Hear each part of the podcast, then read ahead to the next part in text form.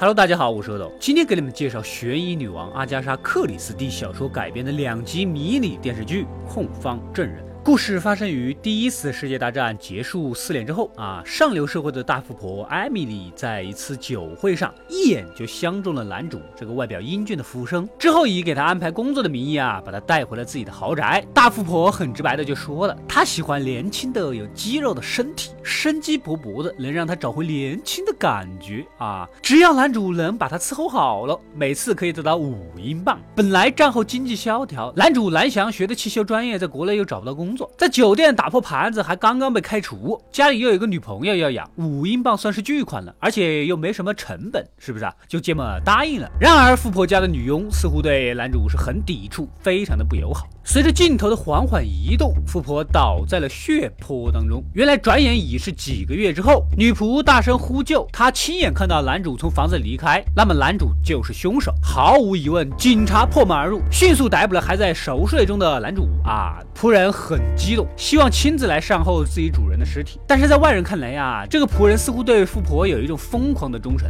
大头律师接手了男主的案子，根据现在的线索，仆人说当晚九点三十，他从教堂回来。看到男主离开进去之后呢，富婆就已经死了。警察呢还在男主的家找到了烧掉的衬衫的痕迹，听起来就知道是衣服上溅了血，毁尸灭迹。而且在几个月前，富婆还修改了遗嘱，将男主变成了唯一的继承人。毫无疑问，这几点加在一起，男主这谋财害命的结论基本上是跑不了的。可男主坦白呀，这个时间他根本就在家里跟自己的女朋友在一起，但是呢，女朋友还不知道他这几个月来一直被富婆包养的事儿。男主啊也是两难，让女朋友作证吧，这个事儿就瞒不住；可是不。不作证，自己这凶手就当定了。另一边，女朋友当然是从报纸上早就知道了，毕竟是一起上流社会的谋杀案，震惊全城。本来她只是一个区区的小舞女啊，自己男友被包养谋财害命，一下子将她推上了风口浪尖，竟然红了。人出名了嘛，团里就让她演起了主唱。但她的内心也是五味杂陈呢。律师找到了她，确定了当晚他们小情侣确实在一起啊，也明确的告诉了女主，她男人是当了小白脸儿。另一边，这个女仆呢，其实也有点超越普通的那种。主仆关系特别偏执，还悄悄的跟踪男主，给富婆打小报告啊！这个男人其实有女友，第一你们不可能在一起的啊！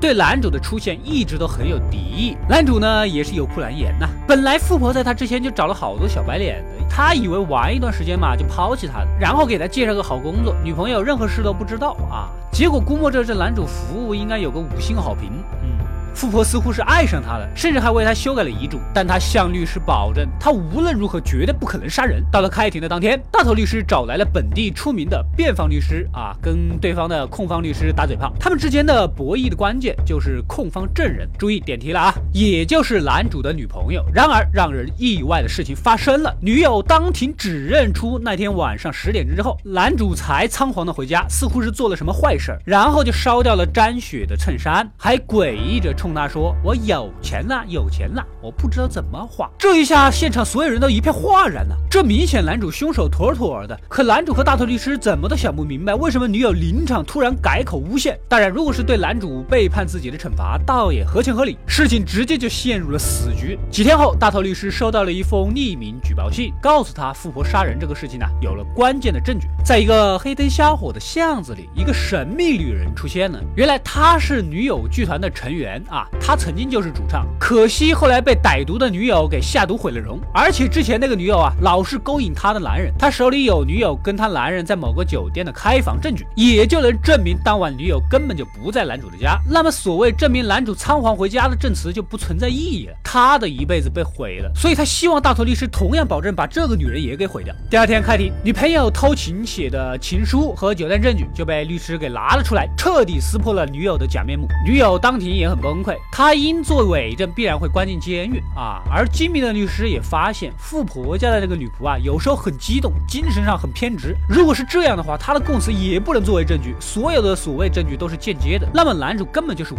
辜的。故此呢，男主就是当庭被释放了。大头律师当初一直跑这个案子没去治病，终于在最后一刻给倒下了。一觉醒来，已经是四天后，打扮精神的男主站在律师身边，他被洗脱了罪责，当然也名正言顺的继承。了遗产。为了答谢律师的救命之恩，男主出国后的房产就交给律师帮忙出售啊，四成的手续费就赠给律师作为回报。本来好人有好报，皆大欢喜的结局啊，可这是阿加莎·克里斯蒂的小说，这么简单结束，你能信吗？后来卖房子的时候，律师在院子里了无意间发现了富婆家养的猫，问题就在于女仆的口供和现场照片都指明了这只猫踩过血迹，可猫的尸体上根本就没有血迹。不管这猫脚印是怎么来的，或者是不是这只猫踩的，但是这个女仆的口供啊就很有假，精神上也有问题。而且当时警察来的时候，女仆手上也有血迹。律师分析，女仆很可能就是一个女同性恋，对主人有强烈的占有欲，又得不到爱，最终因遗产被修改，激动之下杀人，嫁祸给男主，合情合理。最终，已经全面失常的女仆被极刑处死。再过几个月之后，律师带着老婆来到法国度假，竟然无意间偶遇在此的男主。本来是想上前打个招呼，然而当大门打开的时候，却让他瞠目结舌。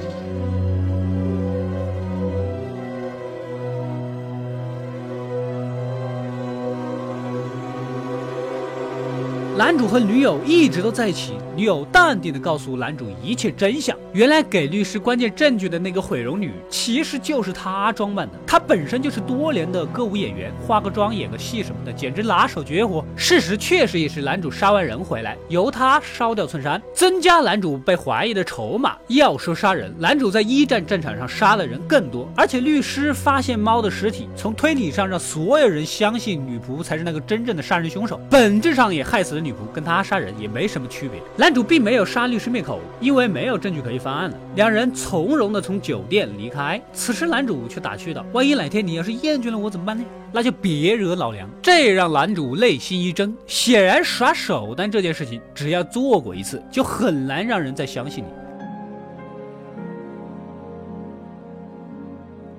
故事到这里就结束了。这部电影其实大头律师也是有他的背景故事的。他跟儿子一起报名上战场，结果他回来了，儿子挂了，所以他老婆对他也是爱恨交织。角色的背景故事让人物更真实、更可信。虽然这个手法国外都用烂了，然而我们很多国产片还是不会用。他们的人物背景故事仅仅停留在嘴上，除了嘴炮一下，除此以外几乎对剧情没多少推动。这部电影律师的背景故事和男主战场杀人的背景故事啊，不仅撑起了角色的人物性格，又从两个角度来顺便反思战争。带来的影响也是很巧妙，是一部值得观看的佳作。快快订阅及关注“恶的归来”了，获取更多的电影推荐。我们下期再见。